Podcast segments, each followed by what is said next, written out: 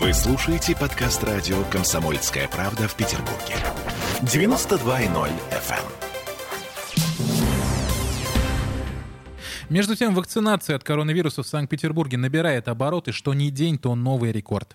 Не далее, как 25 июня, в пятницу, мы побили очередной такой рекорд. Почти 20 тысяч уколов за сутки. Дошло дело до того, что в городе э, закончился Ковивак, и, и Пивак Корон закончилась. Настолько подскочил спрос. Ну, конечно, не обошлось без накладок. Жители города жалуются, что на вакцинацию очень трудно попасть. В торговых центрах гигантские очереди, где можно простоять несколько часов.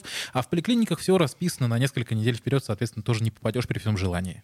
Ну и власти прислушались к чаяниям горожан и объявили, что к 1 июля откроют 17 новых пунктов вакцинации. Из них два в торговых центрах. Один, кстати, в Заневском каскаде он уже открылся.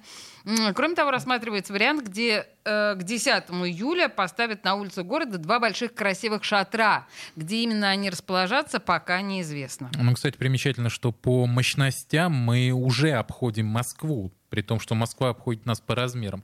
Но как бы то ни было, послушаем, что говорит по этому поводу руководитель городского центра медицинской профилактики Дмитрий Ченцов планируем развернуть э, после 1 июля и ну, в течение следующего времени. Темпы очень сильные в два раза, выше, и люди э, стоят уже в очередях. Почти, почти везде, а поскольку у нас заболеваемость растет, как вы знаете, участковый терапевт очень сильно заняты на выезды, на выходы к э, боле, болеющим, поэтому, конечно, наши пункты, несмотря на то, что могут переварить гипотетически максимально 20 тысяч человек в сутки, да, но они обескровлены, имеется в виду, что персонала не хватает. Поэтому мы хотим открывать новые места с привлечением частных коммерческих структур. Мне очень нравится, что э, господин Ченцова определенно поддерживает его четвероногий друг. А, то есть так, массированно лаяла собака на интершуме Но это никак не связано с темой. Хочу надеяться, что это никак не а, связано. Ну и кроме того, да, Смольный готовит программу ревакцинации, то есть если у вас мало антител или их нет вообще, то э, можно будет законно получить третий укол. До этого, кстати, это был такой тренд, когда люди пытались это сделать, но при этом ломая систему, то есть они шли туда, где не ведется регистрация вакцинированных, например, торговые центры. Теперь это можно будет сделать законно, отмашка из Минздрава, правда, не пришла еще, но сам механизм уже практически проработан.